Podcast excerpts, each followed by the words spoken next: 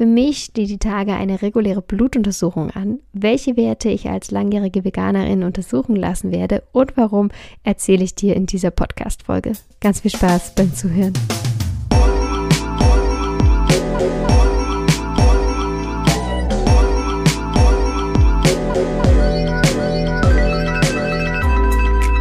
Ahoi und herzlich willkommen zu Not Not Vegan ich bin Caro und gemeinsam machen wir uns auf den Weg hin zu einem bewussten veganen Leben. Vor einigen Wochen habe ich dir erzählt, dass mir insgesamt drei Ideen kamen. Zwei davon sind bereits online. Zum einen ist es das vegane Familienabenteuer, welches ich speziell für Familien entwickelt habe, die sich mehr und mehr pflanzlich ernähren möchten, aber nicht so ganz wissen, wo sie anfangen sollen. Beim veganen Familienabenteuer erwarten euch konkrete Hilfestellungen, einfache und vor allem alltagstaugliche Tipps sowie kleine Herausforderungen, die der ganzen Familie Spaß machen. Natürlich macht ihr das Ganze nicht alleine, sondern ich begleite euch vier Wochen lang per E-Mail. Das vegane Familienabenteuer ist ein kostenloses Angebot meinerseits und ihr könnt es euch downloaden, wenn ihr euch zu meinem Newsletter anmeldet. Den Link dazu findest du in den Show Notes. Die zweite Idee, die mir kam, ist Nährstoffwissen to go. Und Nährstoffwissen to go ist einfach der perfekte Spickzettel für eine optimale Nährstoffversorgung im Rahmen der veganen Ernährung. Es ist ein übersichtliches Nährstoffboard geworden, welches einfach alle wichtigen Informationen zu den potenziell kritischen Nährstoffen der veganen Ernährung für dich äh, bereithält und dir dabei hilft, die vegane Ernährung für dich und deine Liebsten sinnvoll und vor allem nährstoffdeckend umzusetzen. Ähm, kein langes Suchen mehr, keine ewig langen Videotutorials Tutorials, sondern du hast einfach alle wichtigen Informationen auf einen Blick. Wenn sich das gut für dich anhört, dann schau auch hier gerne in die Show Notes. Dort findest du den Link zu Nährstoffwissen to go. Auf unserem Weg nach Colmar habe ich dann meine dritte Idee endlich finalisiert und umgesetzt. Meine Online-Ernährungsberatung Vegan Check-In. Und ich freue mich so, dass sie jetzt online ist und buchbar ist, denn ich persönlich finde, eine Ernährungsberatung sollte so selbstverständlich werden wie der jährliche Zahnarztbesuch. Denn es ist so unglaublich hilfreich und auch so ein Mehrwert für die persönliche Gesundheit, wenn immer mal jemand von außen auf die Ernährungsgewohnheiten schaut. Bei meiner Online-Ernährungsberatung werte ich dein siebentägiges Ernährungstagebuch aus und schaue, ob du alle Lebensmittelgruppen in deine Ernährung integrierst, ob du genügend Proteine, Ballaststoffe und gesunde Fette zu dir nimmst. Und gemeinsam schauen wir auch, wo wir deine Ernährung so ein bisschen auf ein Next Level bringen können. Außerdem führe ich eine Nährstoffanalyse durch und gebe dir eine ausführliche Empfehlung über eventuelle Supplemente, die du benötigst. Selbstverständlich hast du auch die Möglichkeit, mir all deine Fragen zu stellen, die ich dir ganz ausführlich beantworte. Am Ende meiner Online-Beratung fühlst du dich sicher und selbstbewusst in Bezug auf deine vegane Ernährung. Und das Besondere, meine vegane Ernährungsberatung findet ausschließlich per E-Mail statt. Du musst also nicht auf ein Zoom-Meeting warten, um mir deine Fragen zu stellen, sondern du kannst einfach jederzeit, wenn dir in deinem ja, Berufsalltag oder stressigen Familienalltag eine Frage kommt, einfach direkt eine E-Mail schreiben, auf die ich dir dann antworte. Zum Start meiner Online-Ernährungsberatung Vegan Check-In veranstalte ich aktuell auf Instagram ein kleines Gewinnspiel und verlose zwei Beratungen. Wenn du Lust hast, daran teilzunehmen, dann hüpf gerne einmal rüber. Du findest mich auf Instagram at notnotvegan, jeweils mit einem Punkt getrennt. Und das Gewinnspiel geht noch bis zum Dienstag, den 18. April. Wenn du teilnimmst, dann drücke ich dir natürlich beide Daumen. So, und nun starten wir wie gewohnt mit einem kleinen Reiseupdate. Wir sind nämlich mittlerweile in Colmar angekommen, allerdings mit einem Tag Verspätung. Das heißt, den Osterhasen haben wir leider nicht mehr getroffen. Dennoch waren wir heute auf diesem Ostermarkt. Ähm, ja, war sehr, sehr schön. Es gab sehr, sehr schöne kleine Stände. Die Stadt war, wie schon beschrieben, sehr schön geschmückt und war auch eine richtig, richtig tolle Atmosphäre. Allerdings kippte die Stimmung bei mir und auch bei meinen Kindern, als wir in diese kleine Kirche gingen. Auch da waren Stände drin und auch eine kleine Kunstausstellung, also war auch sehr, sehr schön gemacht. Allerdings waren meine Kinder, ja, zuppelten irgendwann so an meiner Jacke rum und fragten mich, was denn die Küken dort machen. Und ich habe die Küken überhaupt nicht wahrgenommen, denn sie waren, es waren sehr viele Küken, bestimmt an die 20, 25 Stück in einem sehr, sehr kleinen Käfig, also eher so einem Hamsterkäfig, würde ich jetzt mal sagen. Also von der äh, Länge her, war natürlich höher, aber von der Länge her eher wie so ein Aquarium, so ein typisches Aquarium oder so ein typischer Hamsterkäfig. Und man hat es nicht gesehen, denn sie waren umschmückt mit Blumen und das waren auch noch so richtige Veilchen und richtig frische Tulpen und so. Also richtig wunderschön gemacht. Es war ein sehr kurioser Anblick, muss ich zugeben, auch wenn ich da jetzt noch immer so drüber nachdenke. Es ist, war wirklich total absurd. Ähm, wir haben dann später noch entdeckt, in der gegenüberliegenden Ecke war sozusagen der kleine Brutautomat. Da lagen die Eier, wo die Küken ausgebrütet wurden, auch wunderschön mit Osterhasen und Moos und allem Pipapo umschmückt. Aber wenn man sich das mal so ein bisschen ja, von außen betrachtet oder sich mal aus der Situation rausnimmt, dann haben wir hier kleine Babys, kleine Küken, die in einer Kunstumgebung fernab ihren, ihres natürlichen Habitats äh, geboren werden und dann eigentlich direkt in einem Käfig landen, ähm, wo sie nicht gewärmt werden von der Mutter, sondern von einer Rotlichtlampe und dann gleich zur Schau gestellt werden. Es gab dann in der anderen Ecke auch noch eine große Hasenmama mit ihren äh, Kindern. Die waren zum Glück wenigstens zusammen und hatten auch viel, viel, viel mehr Platz. Aber trotzdem war es einfach eine absurde Situation, denn ganz offensichtlich sollten diese Tiere natürlich für die Osterstimmung oder zur Osterstimmung beitragen und zu der schönen Atmosphäre. Und das hat sie, glaube ich, auch bei vielen, denn wir haben viele Familien beobachtet, die mit ihren Kindern, auch zum Teil Babys, vor diesen Küken standen, da kurz, ähm, ja, das begutachtet haben und dann weitergegangen sind. Ich frage mich zum Beispiel ganz, ganz oft, wie das sein kann, dass wir so viele Tiere töten. Also das ist eine immens hohe Zahl. Allein in Deutschland werden pro Tag zwei Millionen Tiere geschlachtet. Also das sind Kühe, Enten, Schafe, Schweine etc.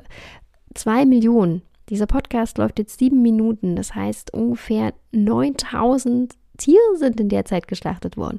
Das ist nicht nur das viele Leid, was damit einhergeht, sondern auch die ganzen Umweltbelastungen, die damit reinspielen. Also wie schaffen wir es, das alles auszublenden, ähm, das einfach nicht wahrzunehmen? Und ich glaube, an diesem Tag konnte man das sehr, sehr gut beobachten, denn diese Familien standen da, haben das kurz begutachtet. Teilweise standen sie mit ihren Babys da. Also die Familien haben mit ihren Babys Babys begutachtet, die ja in diesem winzig kleinen Käfig gedrängt waren, haben dann kurz dagegen geklopft und, und sind dann quasi weitergegangen ohne irgendeine Anteilnahme zu zeigen. Und ich glaube, genau so lernt man das. Genau so lernt man als Kind, okay, es ist in Ordnung, wenn ich da wegschaue. Es ist in Ordnung, wenn ich an dieser Stelle weitergehe. Ähm, man hat ganz offensichtlich gesehen, dass diese Küken ziemlich gestresst waren, weil es halt sehr viele waren in diesem kleinen Mini-Käfig. Und sie waren auch noch sehr, sehr jung. Also man hatte zwei Rotlichtlampen darin aufgehangen damit sie natürlich ausreichend Wärme hatten und alleine das sollte halt schon skeptisch machen. Und ich war auch sehr, sehr froh und berührt, denn genau das ja, ist auch meinen Kindern aufgefallen. Also warum sind da so viele? Warum ist der Käfig so klein? Ähm, warum hängt da diese Lampe? Warum ist die rot? Also das waren so lauter Fragen, die mir dann gestellt wurden. Und ich hoffe, dass noch mehr Kinder an diesem Tag ihren Eltern diese Frage gestellt haben, um die Erwachsenen wieder so ein bisschen darauf aufmerksam zu machen, wie absurd es teilweise ist, was wir mit anderen fühlenden Lebewesen tun. Wir sind dann erstmal wieder raus und haben noch viel darüber gesprochen, ehe es dann weiterging zur Storchenstation, denn das ist ein sehr, sehr schönes Beispiel, wie es eben auch funktionieren kann. In dieser Storchenstation, die wir uns angeguckt haben, werden nämlich Waisenstörche aufgezogen, also Störche, Störchenbabys, die sozusagen aus dem Nest gefallen sind oder von ihren Eltern verstoßen wurden oder whatever. Ähm, sie werden dann aufgepäppelt und wieder freigelassen. Überhaupt war um, rund um Colmar waren super viele Störchennester und ähm, man hat da auch geschaut, dass man eine Lösung findet, denn natürlich ist so ein Störchennest extrem groß und verursacht extrem viel Dreck. ähm, und man hat dann wirklich geschaut, dass man Plätze anbietet oder beziehungsweise Häuserdächer schützt, besonders auch so Kirchendächer, wo natürlich auch der Denkmalschutz mit reinspielt. Ähm, ja, das war wiederum sehr schön mit anzusehen. Ansonsten freue ich mich jetzt langsam wirklich sehr, sehr, sehr auf Deutschland. Ich freue mich darauf, bald unsere Freunde und Familie wiederzusehen und alle mal wieder in den Arm zu nehmen. Natürlich wartet zu Hause auch sehr, sehr viel Bürokratie auf uns und so ein paar To-Dos, die einfach abgearbeitet werden müssen. Unter anderem möchten wir nämlich wieder eine aktuelle Blutanalyse machen. Und damit kommen wir zum Thema der heutigen Podcast-Folge, denn ich möchte gerne mit dir teilen, welche Blutwerte wir untersuchen werden lassen und warum. Denn es ist einfach so, bei einer veganen Ernährung kann es schwierig sein, bestimmte Nährstoffe wie zum Beispiel Calcium, Eisen, Jod, Selen etc. in ausreichenden Mengen zu sich zu nehmen. Und deswegen ist es so wichtig, dass du regelmäßig einen Bluttest machen lässt, wenn du dich vegan ernährst, um einfach frühzeitig einen Mangel festzustellen. Denn diese Nährstoffmangel oder Mängel je nachdem, können nämlich zu gesundheitlichen Problemen führen in Bezug zum Beispiel auf die Entwicklung oder auch die Knochengesundheit. Wenn du dich topfit fühlst und auch deine letzten Blutwerte sehr, sehr gut waren, dann brauchst du diesen, diesen Bluttest nicht jährlich machen, sondern kannst diesen Abstand etwas ausweiten. Ähm, wir handhaben es aber so, dass wir es tatsächlich jedes Jahr machen. Und vor allem beim letzten Bluttest, den haben wir vor unserer Reise gemacht, war vor allem mein Eisen so lala. Ich muss zugeben, dass ich es auch schon selber so ein bisschen gemerkt habe, denn ich habe mich oft sehr müde und energielos gefühlt und ja, demnach hat mich auch das Testergebnis nicht sonderlich überrascht. Was mich allerdings überrascht hat, war mein niedriger Vitamin D-Status. Aber fangen wir vielleicht mal von vorne an. Ein Blutwert, den wir immer bestimmen lassen, ist unser Vitamin B12. Denn Vitamin B12 kann weder vom menschlichen Organismus noch von höheren Lebewesen oder gar Pflanzen gebildet werden, sondern ausschließlich von Mikroorganismen. Und von daher steht dir als Veganerin einfach keine gute Vitamin B12-Quelle zur Verfügung. In Portugal und in Spanien habe ich dir ja erzählt, dass wir sehr oft angereicherte Pflanzendrinks entdeckt haben, die eben Vitamin B12 enthielten. Und vor kurzem meinte auch jemand zu mir, dass er ja kein Vitamin B12 supplementieren müsse.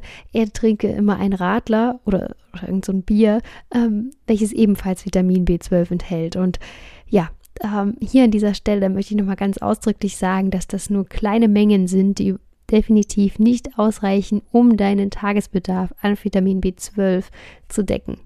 Tatsächlich ist Vitamin B12 ein so wichtiger, kritischer, essentieller Mikronährstoff, den du im Rahmen einer veganen Ernährung auf keinen Fall aus den Augen verlieren solltest. Denn Vitamin B12 ist zum Beispiel bei der DNA-Synthese mit involviert. Es spielt eine wichtige Rolle bei der Energieproduktion, aber es beeinflusst selbst unseren Schlaf-Wach-Rhythmus, weil es bei der Regulierung des Hormons Melatonin mit beteiligt ist. Also es spielt wirklich bei unzähligen Prozessen, die in unserem Körper ablaufen, eine so wichtige Rolle. Um den Vitamin B12-Status im Körper zu bestimmen, gibt es ganz verschiedene Methoden und meistens wird so eine Art Zwei-Stufen-Analytik angewendet. Das heißt, man beginnt damit, den Cobalaminwert zu bestimmen, das heißt, die Konzentration an Cobalamin zu messen, denn die gibt so ein bisschen Auskunft über den aktuellen Versorgungszustand. Das heißt, man bekommt am Ende so ein bisschen eine Tendenz raus, hat die Patientin oder der Patient ähm, zu viel Vitamin B12, zu wenig, wie sieht es da aus? Genauer ist der Holotranscopalaminwert. Dabei wird das aktive Vitamin B12 quasi gemessen und das gibt dann Auskunft über die tatsächliche Verfügbarkeit von Vitamin B12 und ist somit viel, viel genauer und das ist auch das, was wir bestimmen werden lassen. Außerdem werde ich natürlich meinen Vitamin D-Status bestimmen lassen. Das geht einfach über die Messung der Hydroxyvitamin D-Konzentration im Blut und ich hoffe da einfach, dass ich den so ein bisschen aus dem Keller holen konnte, denn wir waren natürlich jetzt sehr, sehr viel draußen und waren sehr, sehr sonnenverwöhnt auch. Vitamin D ist nämlich einfach super wichtig für die Knochengesundheit, das Immunsystem, aber auch für den ganzen Hormonhaushalt.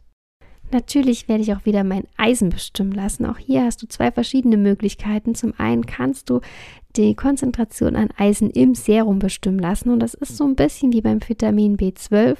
Ähm, das Testergebnis gibt nämlich Aufschluss über die aktuelle Eisenmenge im Körper und die ist zum Beispiel ganz tagesabhängig, je nachdem, was du gegessen hast. Das heißt, die Aussagekraft ist wieder so ein bisschen begrenzt. Deswegen werde ich mein Ferritin bestimmen lassen. Ferritin ist ein Protein, das Eisen speichert und es gilt so ein bisschen als Langzeitparameter und ist somit auch ein sehr zuverlässiger Indikator für die Menge an Eisen, die im Körper gespeichert ist. Wenn dein Ferritinspiegel sehr niedrig ist, dann deutet das definitiv auf einen Eisenmangel hin, den du mit deiner Ärztin oder dem Arzt besprechen solltest.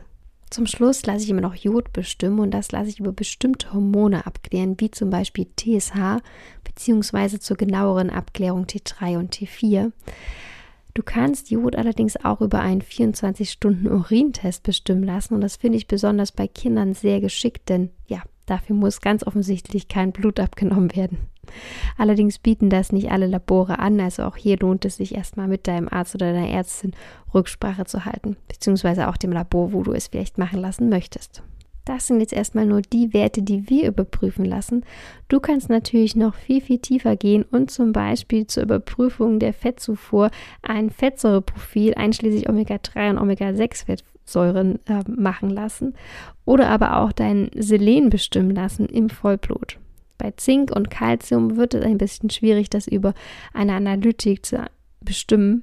Ähm, hier lohnt es sich wirklich ein Ernährungstagebuch zu führen und das zum Beispiel im Rahmen meiner Online-Ernährungsberatung auswerten zu lassen.